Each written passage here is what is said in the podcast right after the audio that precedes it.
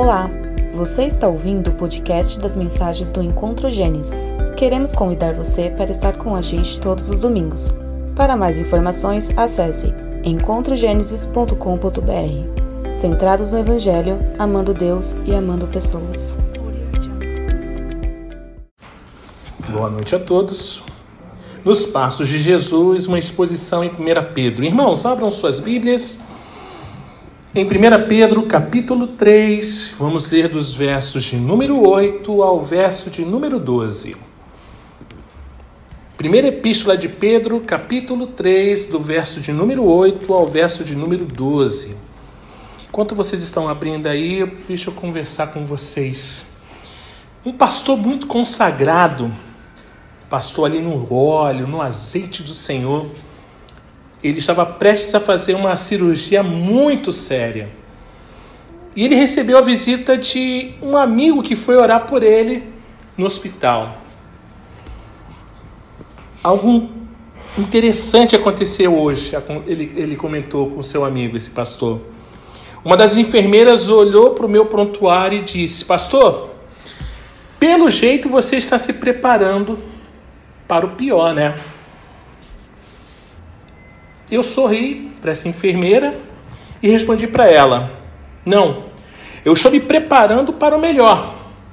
Eu sou cristão e Deus prometeu fazer todas as coisas cooperarem para o meu bem. Nunca conseguimos olhar coisas ruins como sendo coisas para cooperarem para o meu bem. Nós não conseguimos ainda, eu acredito que nessa noite, essas escamas das nossas vistas vai cair, olhar situações boas ou ruins para cooperar para o nosso bem. Eu nunca vi uma enfermeira sair do quarto tão depressa, foi o que o pastor disse. Porque para ela e para qualquer pessoa, uma notícia ruim, ela nos leva ao desespero, ela nos leva às lágrimas, ela nos leva a começar a pensar onde eu pequei, aonde eu falhei, mas em nenhum momento eu paro e vejo assim, não. Isso está cooperando para o meu bem. Isso está cooperando para algo de melhor na minha vida, na minha jornada. Irmãos, Pedro, ele escreveu essa carta a fim de preparar os cristãos para o fogo ardente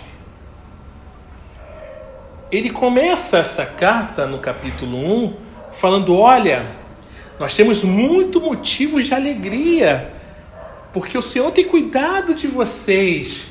Vocês viram, vocês não viram o Senhor, mas vocês podem crer que Ele está aqui, está cuidando de vocês. Isso trazia constrangimento ao coração de Pedro, porque Pedro caminhou com Jesus e nós sabemos bem a história de Pedro.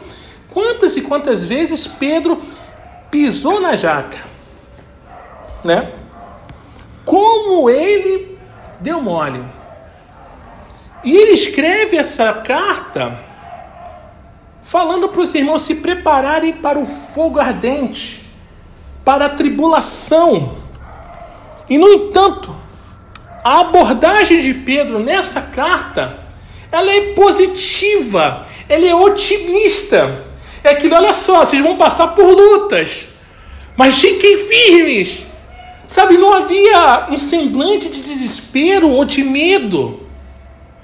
Hoje a gente vê a apreensão, puxa vida, como é que vai ser essas eleições? Isso eu estou falando, olha igreja, aconteça o que acontecer, a igreja é vitoriosa. Aconteça o que acontecer, eu estou com vocês. A mensagem de Pedro é: preparem-se para o melhor. Mas como assim, Pedro? A gente vai se preparar para o melhor? São canhões à minha direita, canhões à minha esquerda. Como eu posso me preparar para o melhor? Vocês não se esqueceram que temos por alegria, o Senhor tem por alegria a morte dos seus?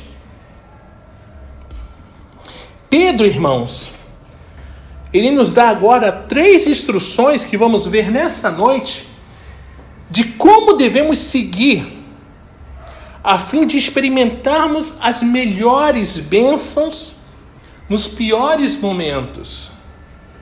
E aí eu pergunto à igreja do Senhor Jesus nessa noite: Are you ready? Vocês estão preparados? Estão prontos? Vamos lá. 1 Pedro capítulo 3, do verso de número 8 ao verso de número 12, diz assim a palavra do Senhor. Finalmente, tenham todos o mesmo modo de pensar. E aí ele começa. Sejam compassivos, fraternalmente amigos, misericordiosos, humildes não paguem mal com mal, nem ofensa por ofensa.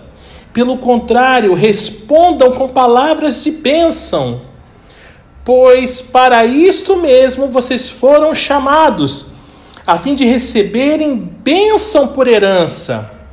Pois aquele que quer amar a vida e ter dias felizes, refreie a língua do mal e evite que os seus lábios falem palavras enganosas. Afaste-se do mal e pratique o bem.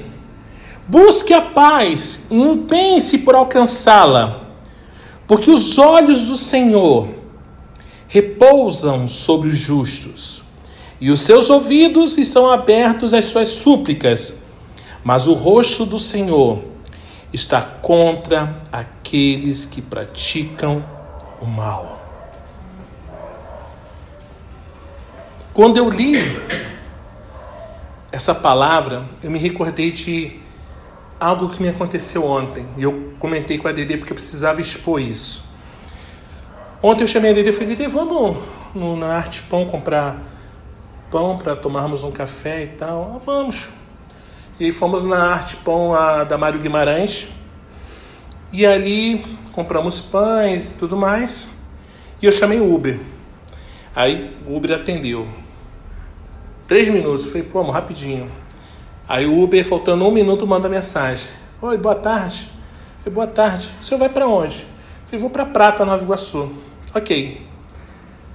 Um minuto, cancelou a corrida. Naquele mesmo momento, eu me espraguejei. Falei, caramba, que filha da mãe. Pô, não podia ter falado antes que não viria buscar? Caramba, então eu comecei, eu parei. Falei, falei não, senhor. Falei, Dedê, eu errei, falei isso, não deveria ter falado. Naquele momento eu fiquei muito triste com o que eu falei para ele mas ao mesmo tempo me alegrei porque eu falei, pô, Senhor, obrigado porque o teu Espírito Santo está alertando que eu estou fazendo algo errado. E é isso, irmãos, quando nós buscamos entender que a palavra de Deus, ela vai nos direcionar, ela vai direcionar mesmo. Ela vai incomodar quando fizermos alguma coisa de errado. Nós observamos que o amor é o tema que se repete ao longo das cartas de Pedro. Não só o amor de Deus por nós, igreja, mas também nosso amor pelos outros. E aí é o desafio. Por quê? Nós falamos, eu amo seu José, pô, seu José é uma figura ímpar para mim, gosto dele, gosto de conversar com ele, a gente troca aquela ideia.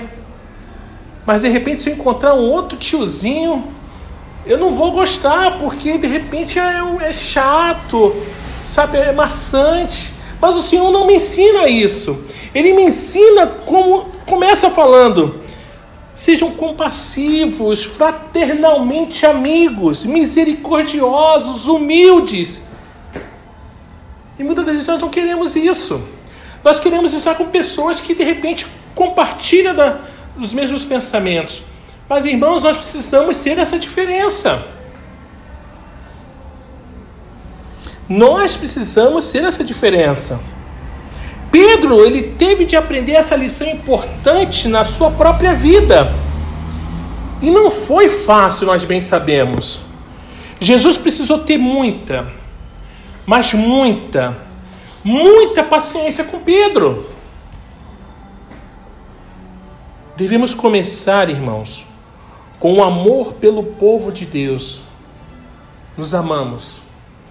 E se nós nos amamos, irmãos, nós vamos estar sempre aptos a se eu ver meu irmão pecar, errar ou falhar, eu vou ter toda a liberdade do mundo para chamar a atenção. Irmão, olha só, você está errado nessa atitude, nesse seu falar. Isso vale para todos, pastor, inclusive para o pastor.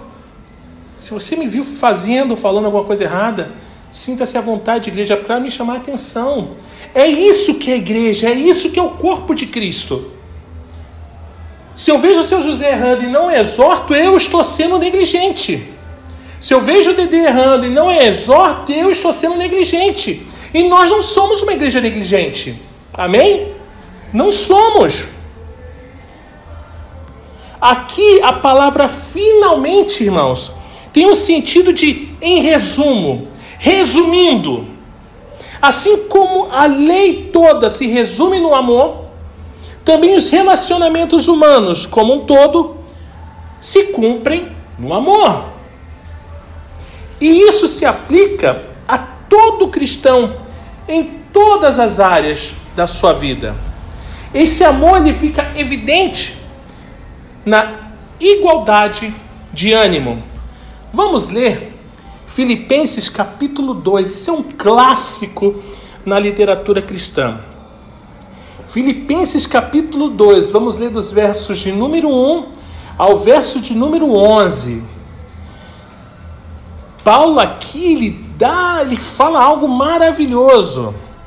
Filipenses 2, do verso 1 ao 11 diz assim a palavra do Senhor: Portanto, se existe alguma exortação em Cristo, alguma consolação de amor, alguma comunhão do espírito, se há profundo afeto e sentimento de compaixão, então completem a minha alegria, tendo o mesmo modo de pensar, tendo o mesmo amor e sendo unidos de alma e mente. Não façam nada por interesse pessoal ou vaidade, mas por humildade cada um considerando os outros superiores a si mesmo, não tendo em vista somente os seus próprios interesses, mas também os dos outros. Tenham entre vocês o mesmo modo de pensar de Cristo Jesus, que, mesmo existindo na forma de Deus, não considerou ser igual a Deus algo que deveria ser retido a qualquer custo. Pelo contrário, ele se esvaziou assumindo a forma de servo, tornando-se semelhante aos seres humanos. E, reconhecido em figura humana, ele se humilhou, tornando-se obediente até a morte e morte de cruz. Por isso também Deus o exaltou sobremaneira e lhe deu o nome que está acima de todo nome, para que ao nome de Jesus se dobre todo joelho nos céus na terra e debaixo da terra. E toda língua confesse que Jesus Cristo é Senhor, para a glória de Deus Pai. Irmãos, entendam algo definitivamente: unidade não é o mesmo que uniformidade. Eu falei isso aqui no meu segundo sermão de Pedro. Unidade é cooperação em meio à diversidade. Estamos aqui reunidos como igreja. Temos os mesmos pensamentos, temos as mesmas atitudes de amor, porém não somos iguais. Não somos iguais. Eu não sou igual a Dedê, Dedê não é igual a André, que não é igual ao seu José, que não é igual a, a Luiz, e assim vai. Mas é essa diversidade do corpo de Deus. Apesar de diferentes, as partes do corpo, elas trabalham juntas. O André pode explicar isso até melhor do que eu. Elas trabalham em unidade. Imagina se o meu joelho não trabalhasse em unidade. Eu ia desmontar. Eu não estaria em pé. Os cristãos, eles podem discordar quanto à forma de certas coisas, mas devem concordar quanto ao conteúdo e à motivação. Um homem, certa vez, ele criticou os métodos de evangelismo de ninguém mais, ninguém menos de D.L. Moody. Criticou. Que, por sua vez, respondeu a pessoa que o criticou: Irmão, eu estou sempre pronto a melhorar. Pergunto-te: quais métodos devo usar então? O homem confessou que não tinha método algum. Mude com muito carisma respondeu para ele: Então eu fico com o que eu tenho. Quaisquer que sejam os nossos métodos, igreja, o nosso alvo, o nosso objetivo deve ser o de honrar a Cristo, ganhar os perdidos e edificar a sua igreja. Algumas abordagens são fiéis às Escrituras, enquanto outras são claramente contrárias aos padrões bíblicos. Mas há espaço de sobra para variedade dentro da igreja. Outro sinal de que há amor é a compaixão, uma empatia sincera em relação aos outros e às suas necessidades. O termo simpatia tem origem nessa palavra grega. Não se pode endurecer, gente bonita e fofa de Deus, o coração para o semelhante. Devemos compartilhar tanto as alegrias quanto as tribulações. Mas infelizmente, nós só aprendemos a compartilhar alegrias. Nós não conseguimos compartilhar tribulações. Ai, eu vou ser pesado para o irmão. Ai, eu não quero preocupar ninguém. Pulufas. Você é egoísta ao ponto de achar que pode levar sozinho. Só que a igreja de Jesus não é isso. A igreja de Cristo nos ensina a compartilhar. Sabe para quê? Para que a honra não venha a ser sua, mas a honra venha a ser de Deus. É por isso que o Senhor nos colocou numa igreja para juntos aprendermos, para junto crescermos, para juntos sermos humilhados, para que o Senhor venha crescer e nós simplesmente desaparecermos. E a base para isso, irmãos, é o fato de sermos irmãos e irmãs dentro da mesma família. Tem uma musiquinha que eu acho linda que chama We are family. Nós somos uma família. Ou então tem uma outra muito um louvor maravilhoso que diz essa família é muito unida. E também muito ouriçada. Família é sempre uma coisa dessa, José. Senhor sabe, família é um dilema. Mas é família. É família. Eu, eu quando eu precisava voltar para casa, meu cunhado que me dava, me dava carona para Dedê. E nossa, ter que esperar era um porre. Ele, cara, não tem que reclamar não, você é carona, carona não fala. Eu falei, ah, que que um dia eu vou esfregar isso na sua cara. Mas era uma benção. E isso nos ensina a justamente termos que compartilhar. Então você está morrendo, está mal para chuchu, mas não fala. Ah, não. Irmãos, na, na real, se eu tiver com problema, quem tiver do meu lado vai ouvir. Dedê que eu diga. Dedê, senta aí, amor, me ouve aí. Dedê, só me ouve só, cara, só me ouve. Dedê, uhum. Eu fazia isso com minha sobrinha de. Na época tinha seis anos, né, por aí. Minha sobrinha que hoje é um adolescente, nem falar comigo direito. Tomara que ela não ouça isso. Chegava, Esther, senta aí, Esther. Ela sentava. E eu falando, pô, problema na igreja tal, Esther, o que, que eu faço? Ela, não sei, tio Léo. Falei, tá bom, você já me ouviu. Tá ótimo. Somos por Deus, igreja, instruídos que devemos amar uns aos outros, conforme 1 Tessalonicenses 4. O amor revela-se na piedade na ternura com o outro. No Império Romano, tal qualidade não era considerada admirável, mas a mensagem do Evangelho mudou esse paradigma. Hoje, somos tão bombardeados por notícias ruins que é fácil criar uma couraça e ficarmos insensíveis, não é verdade? Você ouve tanta coisa que se você não prestar atenção, se o evangelho, a palavra de Deus não for suas boas novas, você vai criar essa couraça e você vai se tornar um insensível. Você vai olhar as coisas, você já não vai ter mais. Sabe, eu estava ouvindo uns comments do, daquela série do, do Max, HBO Max, eu acho, da Glória Pérez falando do assassinato da filha e tal. E ali eu ouvindo todo mundo falando, ouvi o Guilherme de Pado, a esposa. E eu falei: caramba, Senhor, caramba, caramba.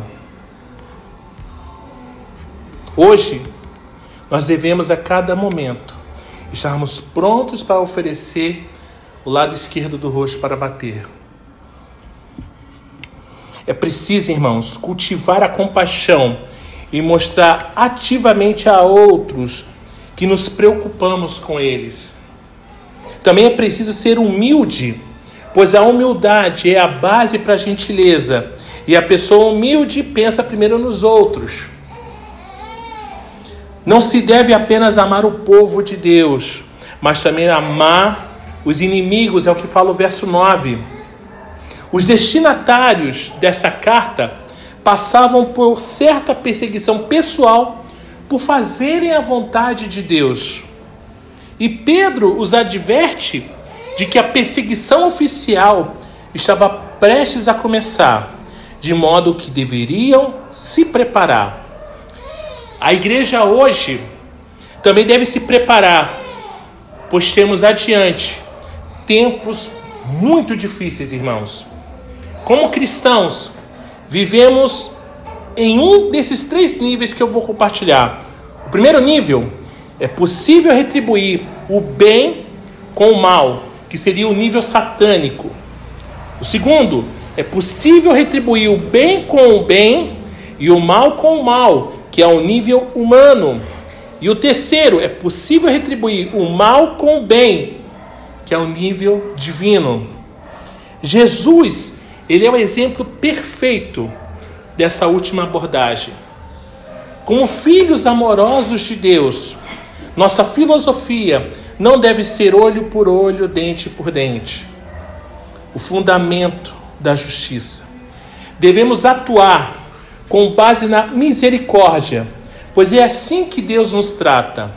É bem provável que essa admoestação tivesse um significado profundo para Pedro pois em certa ocasião, como todos nós lembramos aqui, ele tentou lutar contra os inimigos de Jesus com uma espada, conforme o Evangelho de Lucas. Antes de se converter, quando ainda era rabino, o apóstolo Paulo ele usou de todos os meios possíveis para se opor à igreja. Mas quando ele se tornou cristão, nunca usou armas humanas para lutar nas batalhas de Deus? Por que nós queremos usar armas humanas? Quando Pedro e os outros apóstolos eles foram perseguidos, eles confiaram na oração e no poder de Deus, não na própria sabedoria ou força. Vamos ler Atos dos Apóstolos, capítulo 4, verso 23 é outro clássico na literatura cristã. Atos, capítulo 4, verso 23, diz assim a palavra do Senhor: Uma vez soltos, Pedro e João procuraram os irmãos e lhes contaram tudo o que os principais sacerdotes e anciãos lhes tinham falado. Irmãos, precisamos ser lembrados com frequência do nosso chamado como cristãos por isso, nos ajuda a amar os inimigos e a lhes fazer o bem quando nos maltratam. A primeira coisa quando somos maltratados é o que? É darmos uma resposta à altura. Me bateu, eu vou bater também. Me xingou, eu vou xingar também. Vimos recentemente o caso da Giovanna Elbank. Pô, falaram, uh, falaram, xingaram seus filhos. Eu não sei qual seria a minha atitude também. Porém, olhando de fora, eu jamais faria o que ela fez de xingar a mulher, cuspir, falar um monte. Talvez iria repreendê-la pelo que ela estava fazendo, pela acepção que ela estava fazendo. Iria lembrá-la que é, preconceito racial é passivo a crime. Isso em todo lugar. A gente vê que hoje tudo está tão estamos vivendo momentos tão sensíveis que qualquer coisa que, que se faça, eu já quero retrucar, eu já quero responder à altura.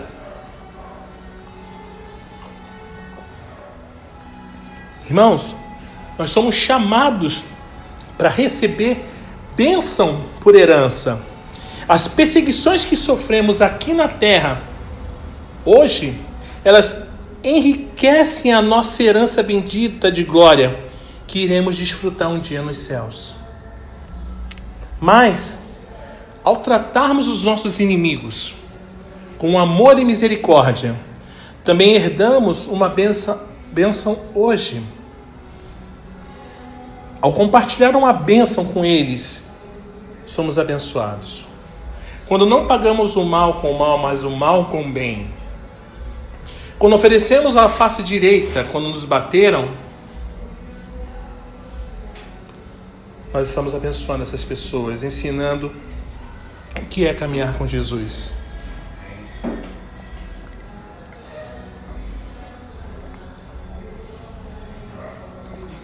Irmãos, devemos amar uns aos outros, amar os inimigos e amar a vida. É o que fala o verso 10 e o verso 12. A notícia da perseguição iminente não deveria nos levar a desistir da vida. Os tempos que para o mundo são dias sombrios, para nós cristãos podem ser dias felizes se cumprirmos certas condições. Em primeiro lugar, é preciso tomar o firme propósito de amar a vida. Trata-se de um ato de volição, pois quem quer amar a vida é uma atitude de fé capaz de ver o que há de melhor em cada situação. É o oposto da atitude pessimista expressa em Eclesiastes 2,17: pelo que aborreci a vida, tudo é vaidade e correr atrás do vento. Podemos resolver suportar a vida e torná-la um fardo, escapar da vida como se estivéssemos fugindo da batalha, ou desfrutar a vida, porque sabemos que Deus está no controle. Pedro, ele não sugere um tipo de exercício psicológico que afaste da realidade e faça negar os fatos. Antes, insta a abordarem a vida de maneira positiva e pela fé, aproveitando ao máximo cada ocasião. Em segundo lugar, é preciso controlar a língua. Cuidado, linguinha, com que fala. Acho que era assim a canção, né? Lembro. Muitos problemas da vida são causados por palavrinhas erradas, ditas com espírito errado Todo cristão deveria ler Tiago 3 com frequência e orar as palavras do Salmo 141 diariamente. Pedro sabia muito bem como são tristes as consequências das palavras impensadas. Não há lugar para mentira na vida de um cristão. Terceiro lugar, é preciso amar o bem e detestar o mal. Precisamos tanto do positivo quanto do negativo. O termo apartar-se significa não apenas evitar, mas evitar alguma coisa porque a desprezamos e a consideramos repugnante. Gente bonita e fofinha de Deus. Não basta evitar o pecado porque ele é errado. É preciso afastar-se dele porque você o detesta. Eu não quero pecar, mas está lá o pecado flertando com você. Ei, bonitão. Não adianta. É só você lembrar: apartar significa evitar o que eu desprezo, que é repugnante. Não é só se afastar, não é isso. E por fim, é preciso buscar a paz e se empenhar por alcançá-la. Bem-aventurados pacificadores, porque serão chamados filhos de Deus. Hoje são chamados loucos, malucos. Quem sai à procura de encrenca não vai ter dificuldade de encontrá-la. Não se trata de uma política de paz a qualquer preço, irmãos, pois a paz deve sempre ser baseada na justiça. Significa apenas que o cristão deve usar de moderação ao se relacionar com as pessoas e não criar problemas só porque deseja que as coisas sejam feitas à sua maneira.